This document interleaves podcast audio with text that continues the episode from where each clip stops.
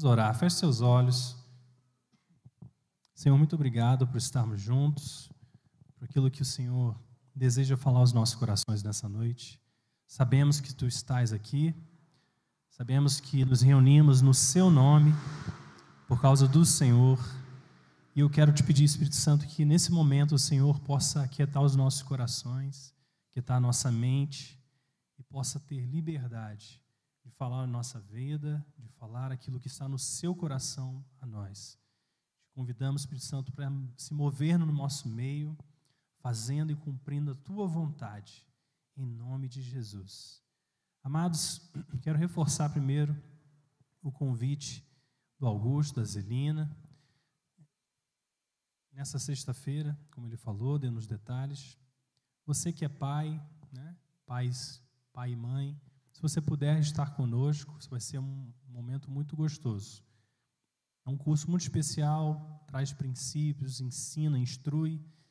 Então, se você ainda não teve essa oportunidade de participar, realmente a gente reforça, encoraja você a participar, porque de certa forma isso vai te equipar, vai te dar mais ferramenta, vai te ajudar nesse difícil processo que é de educar, né? Então a gente só quer realmente reforçar isso aí para vocês. Amados, nessa noite, Deus trouxe uma palavra ao meu coração, muito específica, eu creio que é uma mensagem para o teu coração. Deus vem falando comigo algumas coisas nesses dias e eu creio que essa é uma palavra de Deus ao seu coração. É, enquanto eu estava fazendo minha devocional, Deus me trouxe, me fez ressaltar alguns textos da palavra de Deus especialmente um texto que nós vamos estar lendo. Deus é o Deus que me vê. Amém? Então eu quero que você nessa noite repita comigo: Deus é o Deus que me vê. Deus é o Deus que me faz ver. E Deus é o Deus que muda a minha maneira de ver. Quantos creem nisso? Amém? Glória a Deus. Então vamos abrir a nossa Bíblia lá no livro de Gênesis, capítulo 16, a partir do verso 7.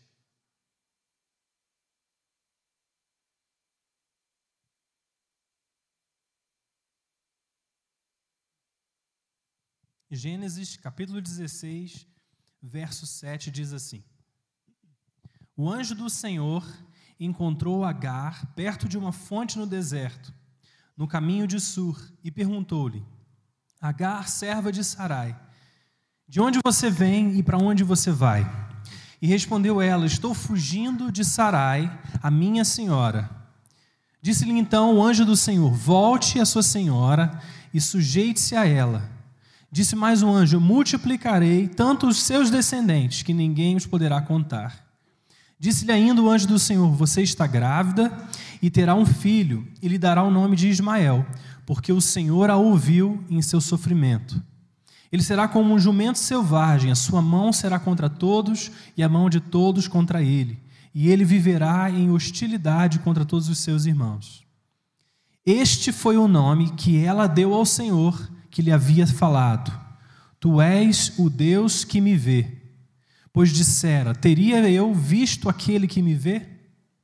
Então, este foi o nome que ela deu ao Senhor que lhe havia falado: Tu és o Deus que me vê.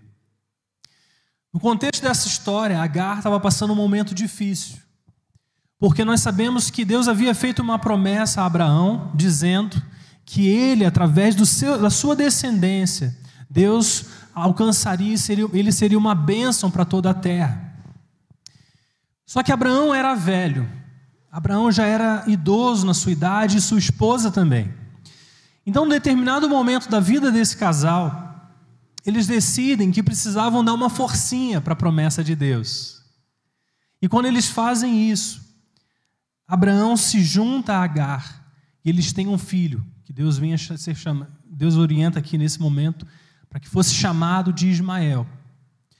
Só que por causa disso, por causa agora dela, de Agar ter um filho, estar grávida, ela começa a olhar com desprezo para sua senhora. E por causa disso, de ser maltratada por ela, ela foge. Ela foge para o deserto, e aqui, nesse contexto que nós lemos esse trecho da palavra de Deus. Estou fugindo de Sarai. Foi isso que ela disse ao anjo que a encontrou no caminho. Estou fugindo de Sarai, minha senhora. Então o anjo do Senhor diz para ela: Volte a sua senhora e sujeite-se a ela. E ele disse mais: Por quê? Porque eu multiplicarei tanto os seus descendentes que ninguém os poderá contar. E aí ela diz, diz o anjo do Senhor diz isso para ela, e a razão pelo qual ele diz isso tudo é porque o Senhor a ouviu no seu sofrimento. E aí, depois de ter essa experiência, Agar começa a dizer que, que o nome desse Deus é uma palavra, uma das palavras hebraicas para Deus, é o, é o Deus ou Jeová Euroi, o Deus que me vê. E de certa forma, quando nós falamos sobre os nomes de Deus, esses nomes representam qualidades, atributos do nosso Deus, eles apresentam características de quem Deus seja. E aqui pela primeira vez, Deus é chamado como Deus é o Deus que me vê. Amados, frequentemente Deus ele nos encontra no caminho, assim como Agar. Às vezes Deus nos encontra na caminhada, no percurso. Às vezes fugindo de situações, circunstâncias que nós não sabemos como lidar. Às vezes nós olhamos para a nossa realidade de vida e por não termos as respostas, por não termos o consolo, por não termos a solução naquele momento, nós acabamos fugindo dessas coisas. Mas Deus, diz a palavra de Deus, que assim como fez com a Galha, Ele faz conosco. Ele nos encontra justamente no caminho. E é no caminho, é na caminhada, é no percurso que Deus nos encontra. E ali Ele começa a trabalhar o nosso coração. Interessante porque essa característica de Deus, esse atributo de Deus, ele passa agora a ser registrado em outros lugares da Escritura. Por exemplo, lá em Gênesis 29, 31, diz a palavra que Deus viu que Lia era desprezada e por isso lhe deu, deu filhos. Em Gênesis 31, 42 diz que Deus viu o sofrimento e o trabalho das mãos de Jacó e por isso Deus o ajudou. Em Êxodo capítulo 2, no verso 23, diz que Deus viu a aflição do povo e se lembrou da sua aliança com Abraão, trazendo liberdade ao povo. Então, essa característica de Deus é o Deus que nos vê, é o Deus que me vê, é o Deus que te vê, amém? Deus nos enxerga. A palavra de Deus diz que os olhos do Senhor estão por toda parte por toda parte. Não há absolutamente nada que passe desapercebido de Deus. Os olhos dele são postos em nós. Mas não é só apenas o fato de olhar para nós, mas tem a ver com nos enxergar em meio a todo esse contexto. Eu estava, nós estávamos fazendo devocional com as meninas ontem e nós estávamos recomeçando ali no livro de Gênesis a criação. E quando nós começamos a, a ensiná-las sobre esses primeiros capítulos de Gênesis, algumas coisas nos ressaltaram. E uma das primeiras das coisas que nos ressaltou é que Deus, conforme o registro bíblico, teoricamente teria feito ou criado o mundo nos seis dias. Uns dizem que esses dias poderiam ser é, como mil anos, porque a palavra de Deus também diz que um, para Deus um dia é como mil anos, ou mil anos é como um dia. Né? Mas para outros penso que são dias literais. Seja como for, o que eu falei para os meninos, ó, a primeira coisa que Deus nos ensina através dessa devocional é que Ele é poderoso. Deus é poderoso. E depois, conforme nós avançávamos na leitura bíblica, nós chegamos àquele momento que Deus diz: haja luz e houve luz. E aí eu falei para elas assim, filha, o que, que isso representa para nós? Representa que quando Deus fala, acontece. Quando Deus fala, acontece. Então, quando nós falamos dessas coisas, nós vemos que Deus, Ele vê, Ele não apenas te olha, mas Ele te enxerga. Você não passa desapercebido porque Ele é poderoso. Ele criou esse mundo, Ele criou os detalhes, Ele nos formou, Ele te formou, Ele te viu ainda informe no ventre da sua mãe. Então a sua vida tem relevância, a tua vida tem importância. Você não é mais um no meio da multidão. Apesar de sermos bilhões nesse planeta, a sua vida ressalta aos olhos de Deus. Amém? É assim que você é precioso e preciosa aos olhos do Pai. Deus é o Deus que nos vê. Então, esses relatos bíblicos que nós estamos falando, nós vemos aqui que Deus viu Lia desprezada, Deus viu o sofrimento, o trabalho, o trabalho das mãos de Jacó, Deus viu a aflição do povo e Deus também vê a sua vida. Deus também vê a sua circunstância, Deus também vê o seu coração. Ele é o Deus que nos vê. Queridos, Deus é o Deus que te vê onde ninguém mais vê. Deus é o Deus que te vê quando você está sozinho no trabalho, quando você está no meio das suas lutas, quando você está buscando soluções para situações que você não enxerga soluções. Deus é o Deus que te vê quando você ora nas madrugadas. Deus é o, te vê, é o Deus que te vê quando você clama por mudanças. Deus é o Deus que te vê nas suas dúvidas nos seus momentos de fraqueza, quando você não tem resposta, quando você não tem uma saída, Deus é o Deus que te vê no meio da sua dor. Quando você nem consegue encarar a sua própria realidade, quando você olha diante do espelho e às vezes não consegue ficar feliz com o que vê, Deus ainda assim é o Deus que te vê. Deus é o Deus que te vê quando você se sente inadequado, quando você se sente pequeno, quando você se sente inferior. Deus é o Deus que te vê quando você se sente frustrado, quando Deus, quando alguém está tentando ser alguém que não é, Deus ainda assim te vê. Mas Deus não apenas te vê, Ele quer te favorecer. E é isso que nós aprendemos com a palavra de Deus. Deus não apenas te enxerga, e isso já é algo tremendo, mas Deus intervém em seu favor. Deus quer te favorecer, Deus quer trazer respostas, Deus quer te mostrar que Ele não apenas te vê, mas Ele está interessado em você. Amados, nós precisamos olhar para as nossas lutas, nossas circunstâncias como uma oportunidade de Deus se revelar de uma maneira mais profunda, de uma maneira mais íntima, de uma maneira mais, queridos, pessoal para nós. Porque não basta simplesmente eventualmente ter um livramento de Deus, perceber a ajuda de Deus, mas para nós é muito importante entender que Deus está participando dos mínimos detalhes da nossa vida. O coração de Deus é esse, os mínimos detalhes. Mas Deus não é apenas o Deus que te vê, Deus também é o Deus que te faz ver e que me faz ver. Deus nem sempre vai transformar as circunstâncias à nossa volta. Porque muitas vezes Ele deseja transformar você.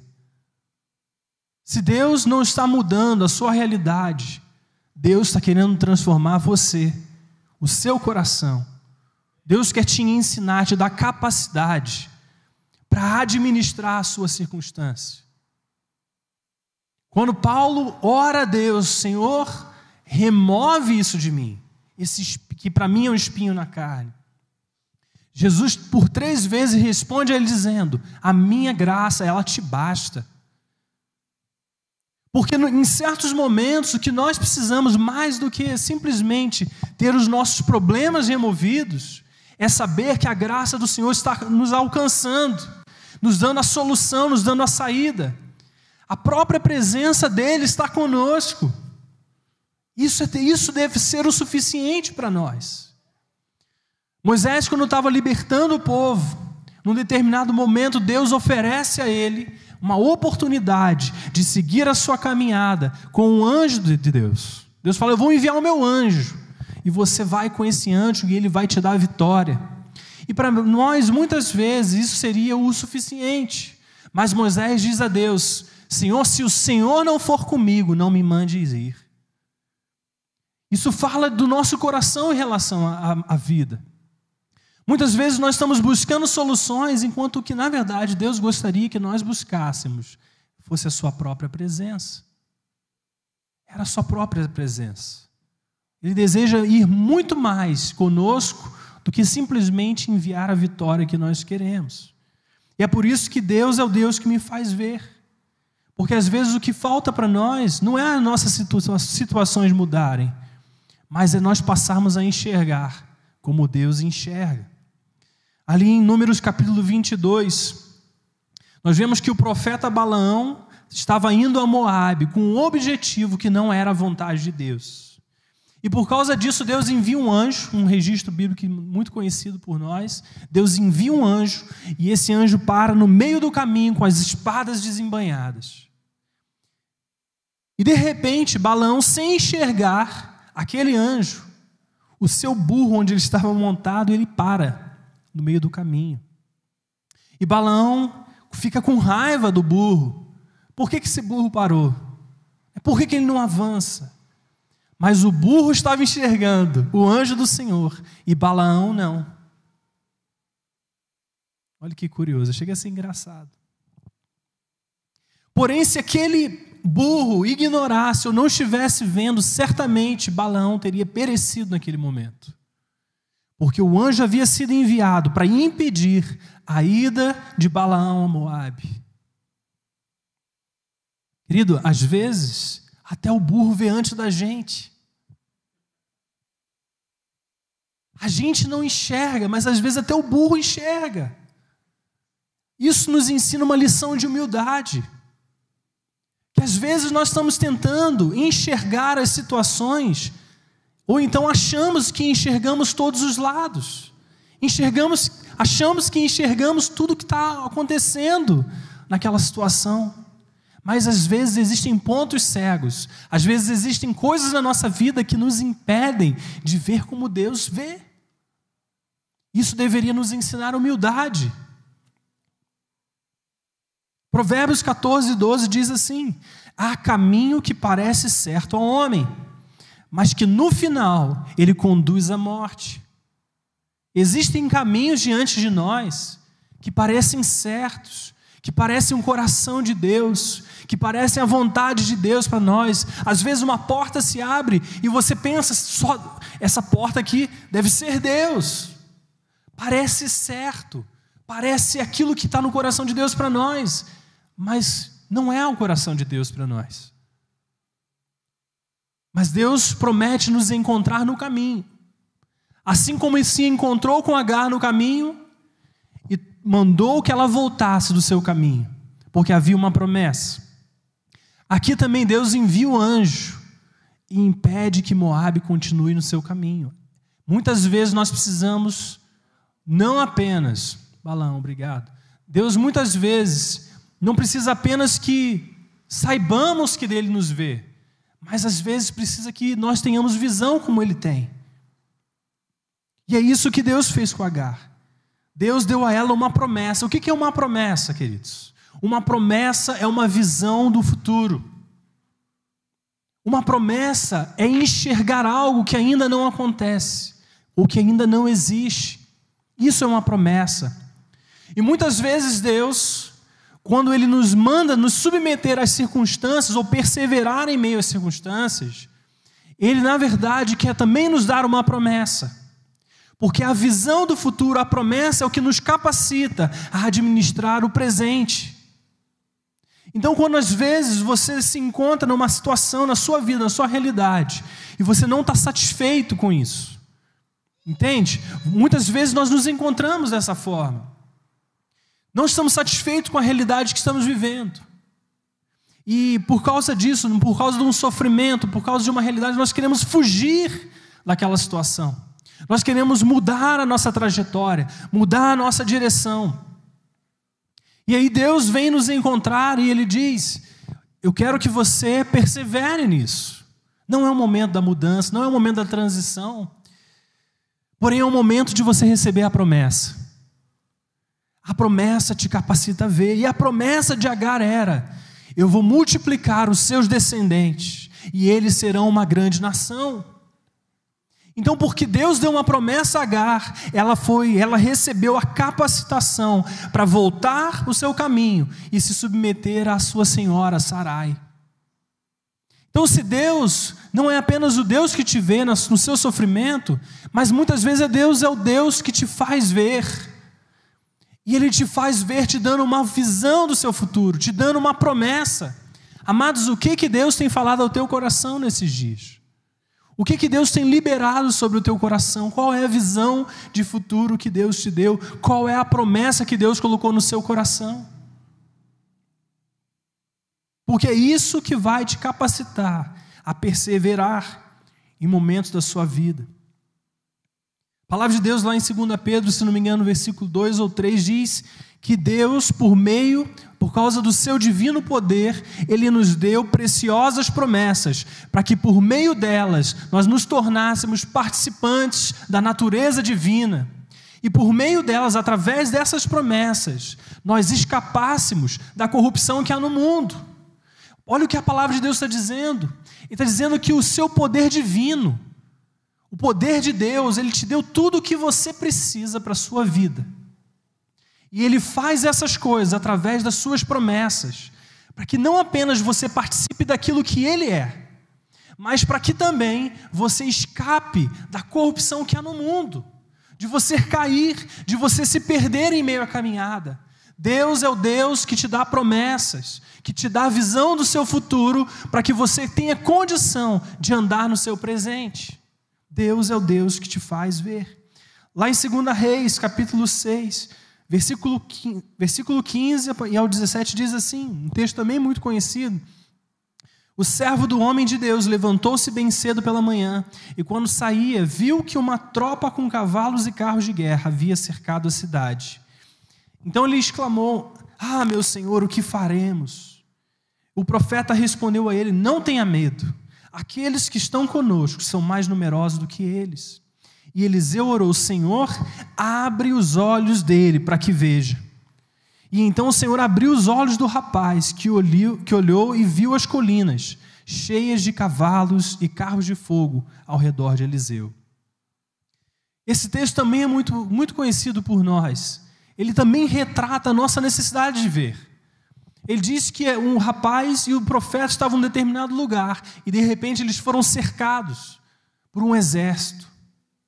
E quando esse jovem, esse rapaz, ele sai de sua casa, do lugar onde ele estava, e ele olha para as colinas, ele vê esse poderoso exército cercando.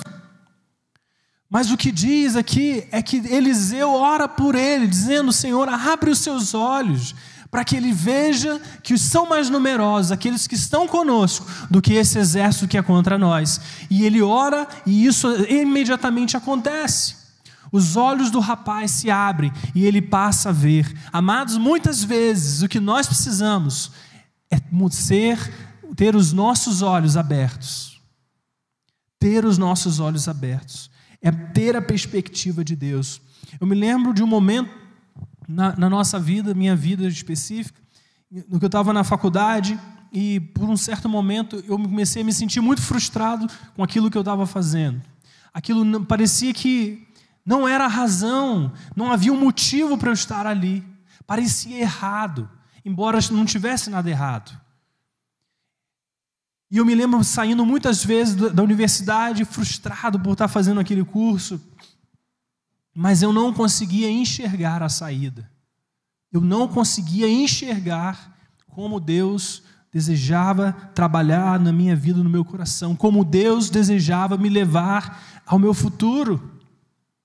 E enquanto isso, Deus precisou mover, agir entre nós, ao ponto de abrir os meus olhos para enxergar de uma nova perspectiva. Às vezes, o que nós precisamos é uma nova perspectiva. Às vezes o que nós precisamos é um olhar diferente. Nós muitas vezes queremos realizar coisas no hoje que já não funcionam mais da forma como nós aprendemos. Um grande desafio do cristão, principalmente aquele que tem uma história com Deus, é que muitas vezes nós queremos trazer vitórias passadas para lutas presentes. E, e, o que Deus deseja de nós não é que simplesmente é, venhamos a usar fórmulas passadas para tentar ganhar vitórias hoje. Mas o que Deus deseja para nós é relacionamento. Ele nos guia de inúmeras formas. Querido, se você ler o Evangelho hoje e você tentar buscar um certo padrão, como que Deus curava os enfermos, como Jesus curava os enfermos, como Jesus se movia sobre a terra, a coisa que você vai chegar, a sua conclusão será: não existe fórmula. Não existe fórmula no relacionamento de Jesus com o Pai. E às vezes é isso que nós fazemos com a nossa vida. Nós aprendemos uma vez e queremos encaixotar Deus, colocar Deus numa caixa. do nosso conhecimento, queremos colocar Deus das coisas que nós já experimentamos, e Deus não entra em caixa alguma. E Deus decide nos guiar pelo relacionamento. É a vara e o cajado que me guiam e que me consolam. É na proximidade, na intimidade em que eu sou conduzido. Os nossos testemunhos, eles são memoriais, sim. Eles são é, experiências que nos fazem lembrar de como Deus já fez, o quanto que Deus já fez, o quanto que Deus é poderoso nas nossas vidas. E se Deus fez lá no passado, Ele pode fazer hoje também. Mas simplesmente não coloque Deus nessa caixa. Porque Deus fez assim, Ele vai fazer exatamente assim. Não, queridos. Deus fará como lhe apraz. Deus fará como Ele deseja. Porque o objetivo dele não é simplesmente te dar as chaves da vitória, mas é te tornar vitorioso. Deus quer que você aprenda a ser como Ele foi e como Ele é. Diz a palavra de Deus que assim como Deus, ou Jesus é, somos nós nesse mundo. Jesus modelou um exemplo e nós o imitamos, mas Ele continua vivo e Ele continua nos conduzindo. Se Jesus estivesse hoje presente aqui, você não saberia para onde você irá amanhã, o que você vai fazer hoje à noite, quando você for dormir, você não saberia como Deus te conduziria, porque você é um discípulo. E Jesus disse assim: se alguém deseja me servir, precisa me seguir. A única certeza que nós temos é que existe um Jesus à nossa frente e que nós vamos conforme Ele está andando. O propósito de Deus não é apenas te fazer ver, mas é te transformar no processo. Ele quer que você seja cada vez mais como Ele. Quero que você abra sua Bíblia comigo, lá no livro de Lucas, capítulo 5.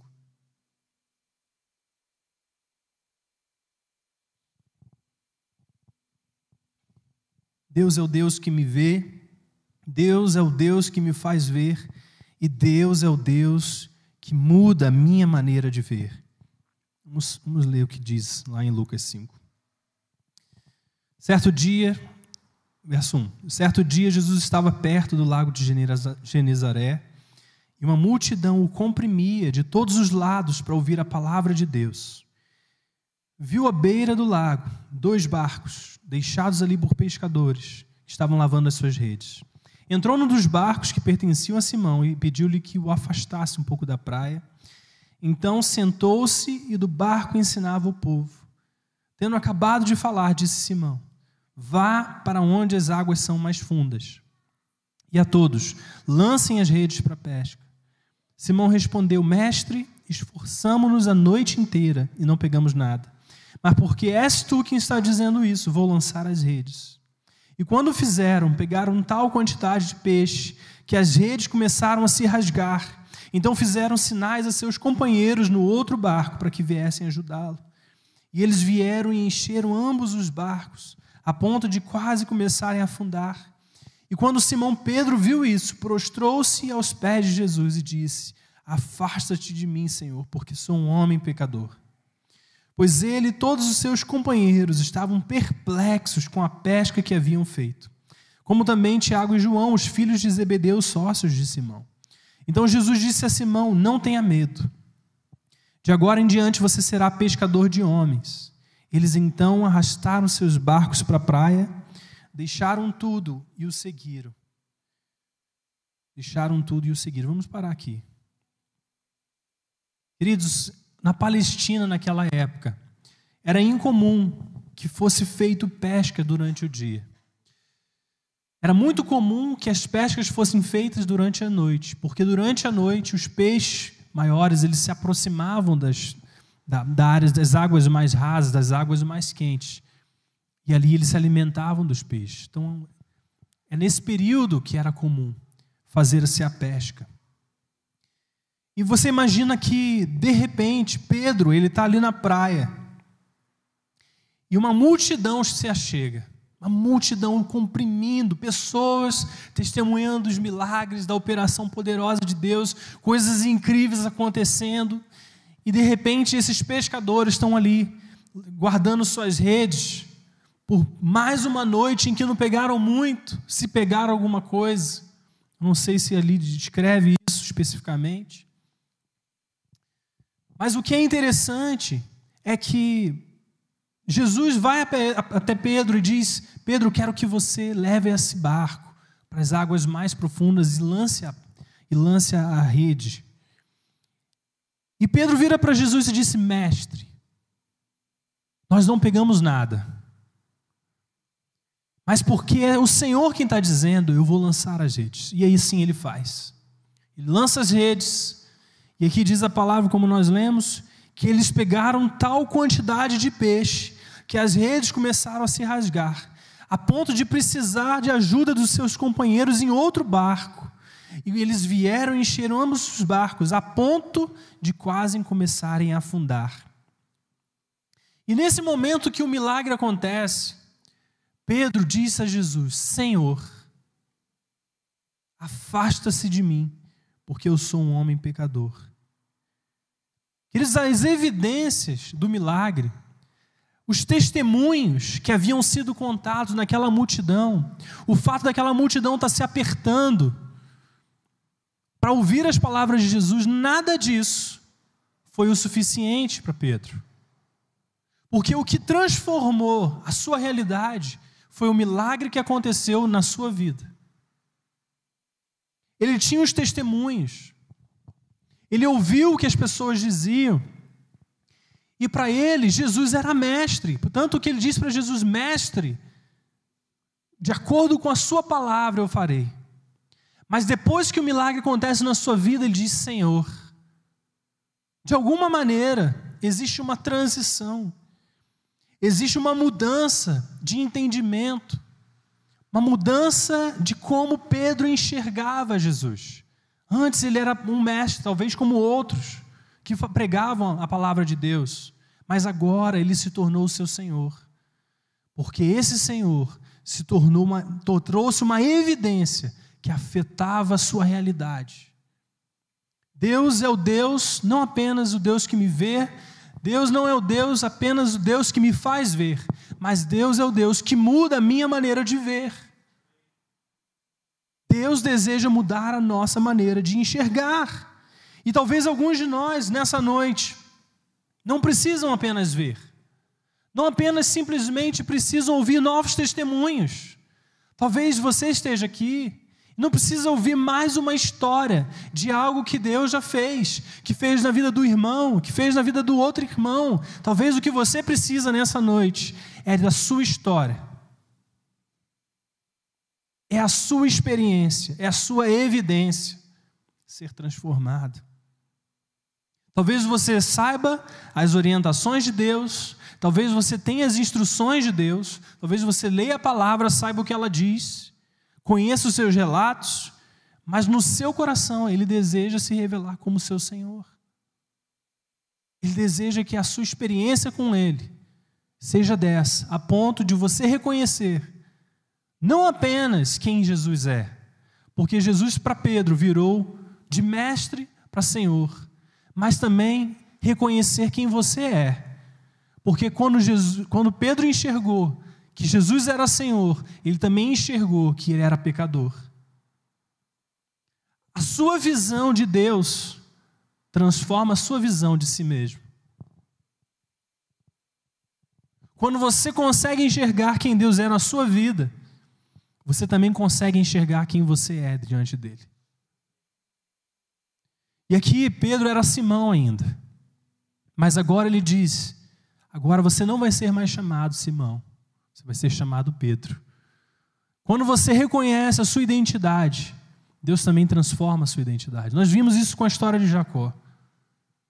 Mas aqui está acontecendo novamente. Quando Pedro teve a visão, quando ele foi transformado na sua maneira de ver a Jesus, ele também recebeu uma nova identidade. Ele se tornou Pedro. Ali no versículo 12, ainda do capítulo 5 de Lucas, continua dizendo: Estando Jesus numa das cidades, passou um homem coberto de lepra. Quando viu a Jesus, prostrou-se com o rosto em terra e rogou-lhe: Senhor, se quiseres, podes purificar-me. Jesus estendeu a mão e tocou nele, dizendo: Quero, seja purificado. E imediatamente a lepra o deixou. Então Jesus lhe ordenou: Não conte isso a ninguém, mas vá mostrar-se ao sacerdote e ofereça pela sua purificação os sacrifícios que Moisés ordenou, para que sirva de testemunho. Olha que interessante. Jesus, após esse milagre em que ele muda a visão de Pedro e que o chama para segui-lo, logo em seguida, Jesus entra numa cidade e passa por ele um homem coberto de lepra. E quando esse homem viu a Jesus, ele se prostra e roga-lhe: Senhor, se quiseres, o Senhor pode me purificar. E Jesus estendeu a mão e tocou nele, dizendo: Quero seja purificado. Imediatamente a lepra deixou. Queridos, naquela época o leproso era um párea na sociedade. O leproso era aquele que não podia viver no, dentro da cidade, ele precisava estar fora da cidade, vivendo fora, isolado, separado da cidade, separado das pessoas. Quando ele andava nas ruas, ele passava por pessoas, ele precisava gritar dizendo que ele era leproso, dizendo que ele, ele tinha aquela doença, aquela enfermidade. Imagina o coração de um homem dessa forma. Nós sabemos um pequeno, talvez um pouquinho, do que significa estar isolado, por causa da situação que nós estamos vivendo hoje. Mas aquele homem, ele estava condenado a viver isolado. Ele não podia se aproximar, ele precisava gritar acontecendo, falando da sua condição, ele não podia estar dentro da cidade, ele estava separado. E Jesus ouve esse homem, ele dizendo: Se quiseres, Senhor, pode me purificar. Esse era um homem que certamente havia ouvido também o que Jesus estava fazendo. Esse certamente era um homem que provavelmente havia ouvido curas extraordinárias que Jesus havia feito. E aqui ele não se cala e diz: Senhor, se o Senhor quiser, o Senhor pode me purificar. E Jesus imediatamente estende a sua mão e o toca e diz: Eu quero, seja purificado. Amados, Jesus não precisava estender as mãos. Jesus não precisava tocar aquele leproso. Mas Jesus não estava curando apenas sua enfermidade. Jesus estava curando o seu interior. Aquele homem, provavelmente, que estava sempre se escondendo, agora Jesus lhe ordena: não conte isso a ninguém, mas vá mostrar-se ao sacerdote e ofereça pela sua purificação os sacrifícios que Moisés ordenou para que isso sirva de testemunho. Porque se alguém por alguma razão se tornasse curado da lepra, ele poderia se apresentar ao sacerdote, mostrar que estava curado e ser reintroduzido à comunidade. Aquele leproso, ele pôde mostrar que foi, havia sido curado, mas uma coisa aquele leproso não podia mostrar: o seu coração. E é por isso que Jesus veio e toca a sua vida. Porque ele precisava não apenas a sua enfermidade ser curada, mas o seu coração ser curado. E muitas vezes é isso que acontece conosco. Nós ouvimos falar, ouvimos testemunhos de coisas que Deus fez, coisas que Deus fez na minha vida do meu irmão, e é tão bom celebrar testemunhos, é tão precioso, né? Quando a pessoa conquista algo, isso é tremendo. Mas às vezes nós nos relacionamos com Deus da mesma forma. Nós, nós cremos da seguinte maneira: Deus, se o Senhor quiser, o Senhor pode transformar isso que eu estou vivendo. Se o Senhor quiser, o Senhor pode abençoar o meu trabalho. Se o Senhor quiser, amanhã eu posso me tornar bem-sucedido nesse empreendimento. Se o Senhor quiser, eu possa. E por aí vai. Mas muitas vezes nós nos tornamos como leproso. Sabemos que Deus é capaz, mas não entendemos que Deus deseja. Sabemos que Deus pode, mas não entendemos que Deus quer. E isso deveria mudar a nossa realidade. O leproso reconhecia o poder de Jesus, mas não tinha certeza sobre o seu amor. E aqui foi uma grande oportunidade de Jesus reafirmar o seu desejo: quero ser purificado. Só Deus vê o nosso coração, queridos. Talvez existam áreas da sua vida que você crê que Deus pode agir. Talvez coisas na sua história, coisas que você vive, que você experimenta, que você crê de verdade. Você olha assim, e realmente, se Deus quiser, Ele, Ele pode fazer isso. Mas eu creio que Deus está nos chamando essa noite para subir de nível. Sair do nível onde nós sabemos que Deus pode, para o nível onde sabemos que Ele quer fazer. Eu quero que você, nesse momento, pense na sua realidade, na sua vida. O coração de Deus não é de te machucar, o coração de Deus não é de te manter preso a situações, o coração de Deus não é de limitar o seu avanço, o coração de Deus é de te impulsionar, o coração de Deus é te fazer crescer, é te fazer progredir, é te fazer avançar na sua vida. Mas a maneira como você crê faz toda a diferença. A maneira como você crê define a realidade que você experimenta. Se você crê que isso não é o coração de Deus para você, você nunca vai poder alinhar sua fé com a vontade de Deus, porque sempre vai haver uma dúvida no seu coração: será que Deus quer? Eu tenho, quero, quero te dizer nessa noite que Deus fala teu coração, Deus quer. Jesus está dizendo para você: quero. Quero. O meu coração é sim. Júnior disse aqui, no meio do louvor, todas as promessas do Senhor são sim e amém. Sim e amém. Amados, se as palavras e as promessas do Senhor são sim e amém, o que está faltando não é a ação de Deus, não é a parte de Deus, mas é a nossa parte. E quando nós entendemos que nós precisamos nos responsabilizar também pelas coisas que não acontecem, isso começa a transformar a maneira como você vive. Porque se em Cristo nós temos o sim, se Ele te deu promessa, como diz 2 Pedro, para que você participe da sua natureza, para que você viva uma vida de devoção a Deus. Se você tem sonhos de fazer coisas para Deus, acredite, Deus também tem os mesmos sonhos. Deus deseja as mesmas coisas. Deus está interessado que você avance, que você seja frutífero. Deus deseja que você, em tudo, em tudo que você viva, viva com abundância. A prosperidade, amados, não é prosperidade material. Isso também é uma consequência, é a prosperidade da sua alma. Porque quando você crê que Deus deseja e tem interesse no seu bem-estar, isso começa a afetar todas as outras áreas. Assim como Paulo diz, eu quero que a sua saúde seja próspera, assim como a sua alma é próspera. Se você é próspero na sua alma, isso naturalmente há de influenciar as outras áreas.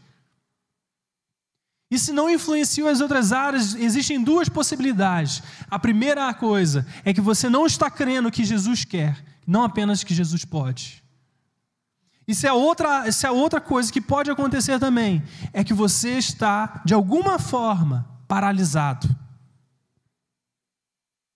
Porque é interessante que quando nós lemos a parábola dos talentos, parábola muito conhecida, que mostra que o Senhor deixou a sua terra e foi para uma outra terra. E quando ele fez isso, ele encarregou os seus discípulos, os seus servos, com os seus recursos.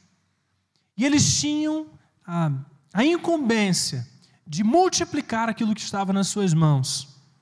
Eles tinham recebido do seu Senhor os talentos. E agora eles precisavam multiplicar, fazer alguma coisa com aqueles talentos. E quando o Senhor volta, ele começa a conversar com esses servos. Ele mostra que aquele que havia recebido dez talentos, ele conseguiu multiplicar para mais, para mais dez talentos. Aquele que havia recebido cinco, ele havia conseguido multiplicar e por aí vai. Até que chega aquele que recebeu um, e que esse, ao invés de pegar os seus talentos e multiplicar os seus talentos, ele resolveu enterrar aquele talento. Ele resolveu pegar o seu talento e colocar debaixo da terra, porque ele tinha medo. E às vezes é assim que nós estamos, com medo. Porque Deus já disse o sim para você. Deus já disse sim, eu estou te abençoando. Eu sou por você, eu estarei contigo, seja forte e corajoso. Não temas. Deus está falando para nós: eu estou contigo.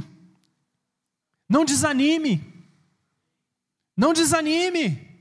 Não tenha medo. Eu estarei contigo por onde quer que você for. Ou seja, a promessa de Deus já foi liberada para nós. Mas, amados, nós acabamos de alguma forma com medo de que isso seja verdade. Porque nesse momento, se você crê que Deus é por você, significa que o seu próprio avanço agora depende daquilo que você faz. Porque se você em Cristo já tenha o sim, então agora o que limita o seu avanço depende de você. Vocês estão entendendo o que eu estou falando? Isso é muito importante. Nós precisamos aprender a nos responsabilizar com aquilo que nós fazemos com os talentos. Porque quando o Senhor, é interessante que o contexto desse, dessa parábola dos talentos é a volta de Jesus. Em outras palavras, nesse mesmo texto tem a parábola das dez virgens que falam sobre a importância de vigiar e de estar com as suas lâmpadas, lamparinas cheias de azeite. Ou seja, enquanto o Senhor está fora, é nossa responsabilidade abastecer a nossa vida com óleo. E enquanto o Senhor está fora, é nossa responsabilidade multiplicar os talentos que Deus nos deu. Então Deus já disse sim para nós. Vocês estão entendendo? Deus já disse sim para você. Agora é assim, Senhor, o que, que eu preciso fazer para me tornar um marido melhor? Que áreas da minha vida que estão agarradas, que estão me impedindo de ser um marido melhor? Senhor, o que, o, como que eu tenho que fazer para me tornar um pai melhor? Senhor, como que eu, como que eu devo fazer para ser mais próspero no meu trabalho? Para alcançar lugares que eu não alcancei? O que que eu faço com os talentos que Deus me deu? Como que eu faço para me tornar um filho melhor? Como que eu faço para me tornar um servo melhor? Como que eu faço para me tornar um amigo melhor? Como que eu faço? Essas perguntas só nós podemos responder com a orientação da palavra. Deus define o padrão, Deus define o modelo, mas é a nossa escolha de andar a caminhada, de andar o caminho. E é por isso que Deus, muitas vezes, não é apenas o Deus que me vê, te vê no seu sofrimento, te vê na sua situação. Deus também é o Deus que te faz ver. Você começa a enxergar coisas que você não enxergava. Deus mostra que Ele está presente sim com você, que Ele é um Deus pessoal sim, mas Deus também é o Deus que muda a sua maneira de ver. Porque até agora você sabia que Deus pode, mas eu quero te dizer nessa noite que Deus quer. Isso faz toda a diferença. Queridos, muitas vezes, o melhor, nós precisamos constantemente confrontar, confrontar o nosso próprio coração. Nós precisamos continuamente confrontar o nosso coração. Porque se Deus já disse o sim, eu não tenho mais espaço para me tornar vítima das minhas circunstâncias. Eu não sou mais um homem impotente diante dos meus desafios. Porque se Deus já disse sim, você já tem o sim do Deus universo. Queridos, o Deus criador de todo o universo já disse sim. Então, se ele disse sim, você não tem como abrigar, criar mais espaço para dizer que não pode para dizer que não consegue. Você pode até dizer isso para Deus, porque Deus ama o teu coração. E Ele vai lidar com você, Ele vai te mostrar que você pode sim. Nós estamos falando de você ser honesto e sincero com Deus. Nós não estamos falando de tentar ser forte pelas suas forças. Nós estamos falando de você ser responsável pelas suas escolhas. Então, quando você está emperrado no seu trabalho, a coisa não avança, queridos, começa a estudar. Começa a se preparar melhor. Começa a pedir orientação de Deus: o que eu devo fazer melhor, Senhor? O que eu não estou enxergando? O que eu não estou conseguindo ver? Que está me impedindo de entrar aonde o Senhor deseja, nesse progresso, nesse avanço. Quando você está lidando com seus filhos, os seus filhos não estão te ouvindo. Senhor, o que eu preciso mudar em mim? O que eu preciso mudar em mim para alcançar o coração deles? Nós precisamos parar de transferir responsabilidade. Nós precisamos parar de dizer que os outros são responsáveis pela nossa situação. Que os outros sempre têm alguém, eu não tive a oportunidade, eu não tive, sabe, os recursos. Queridos, deixa eu falar uma coisa. Nós estamos vivendo na era do acesso. Nós estamos vivendo na era da informação. Se você, por alguma razão, não teve a oportunidade de aprender alguma coisa antes, hoje você tem a oportunidade de aprender o que você precisar. Porque você tem acesso. Nós estamos nessa realidade. Você entra no Google, você entra no YouTube, você aprende o que você nunca mexeu. Esses dias a gente estava preparando aqui o planejamento do, do palco e precisava fazer corte, né, Felipe? Felipe foi lá, galera, achei um vídeo aqui de como fazer o corte de tal maneira e tal. Felipe não é marceneiro, mas ele tem acesso. E é por isso que isso deveria fazer diferença. Só que nós não usufruímos das oportunidades que nós temos de nos desenvolver. Não é por falta de acesso, mas é porque nós escolhemos nos tornar vítima das nossas circunstâncias, vítimas de coisas que aconteceram conosco. E ao invés de andar em direção àquilo que Deus te chamou para andar, porque Ele já te disse sim, nós paramos no meio do caminhada. Nós paralisamos. Deus é o Deus que precisa e deseja despedaçar o véu que nós erguemos nos nossos olhos, que nos impede de enxergar o seu interesse por nós. Creio que Deus, queridos, está nos desafiando nessa noite, desafiando a andar, não ficar paralisados. Deus, nos três processos, Ele cuida de nós. Deus é, é o Deus que, se você estiver sofrendo, se você estiver em sofrimento, sentido, machucado por alguma razão, Ele é o Deus que te encontra no meio do caminho. Ele é o Deus que vai lá onde você está e te encontra. E se Ele não mudar a sua circunstância, Ele vai mudar a sua maneira de ver. Ele vai dizer, filho, esse aqui, essa aqui é a visão que eu tenho para o seu futuro. Se agarre a ela. Agarre as minhas promessas. Porque as minhas promessas são para o seu bem. Os meus pensamentos são pensamentos de paz, de bem, para te dar um futuro, para te dar uma esperança. E se você está nesse processo de ser transformado a sua visão, esse terceiro processo.